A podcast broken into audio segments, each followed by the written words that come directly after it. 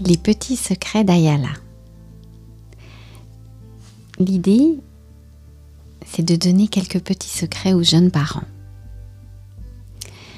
Alors d'où ça vient? Ça vient alors d'années de recherche scientifique d'abord, euh, ancrer euh, toutes les connaissances dans finalement tout ce plein d'experts, de scientifiques, de chercheurs, de cliniciens ont compris autour du développement de l'enfant. Et tout ça m'a marqué pendant plusieurs années.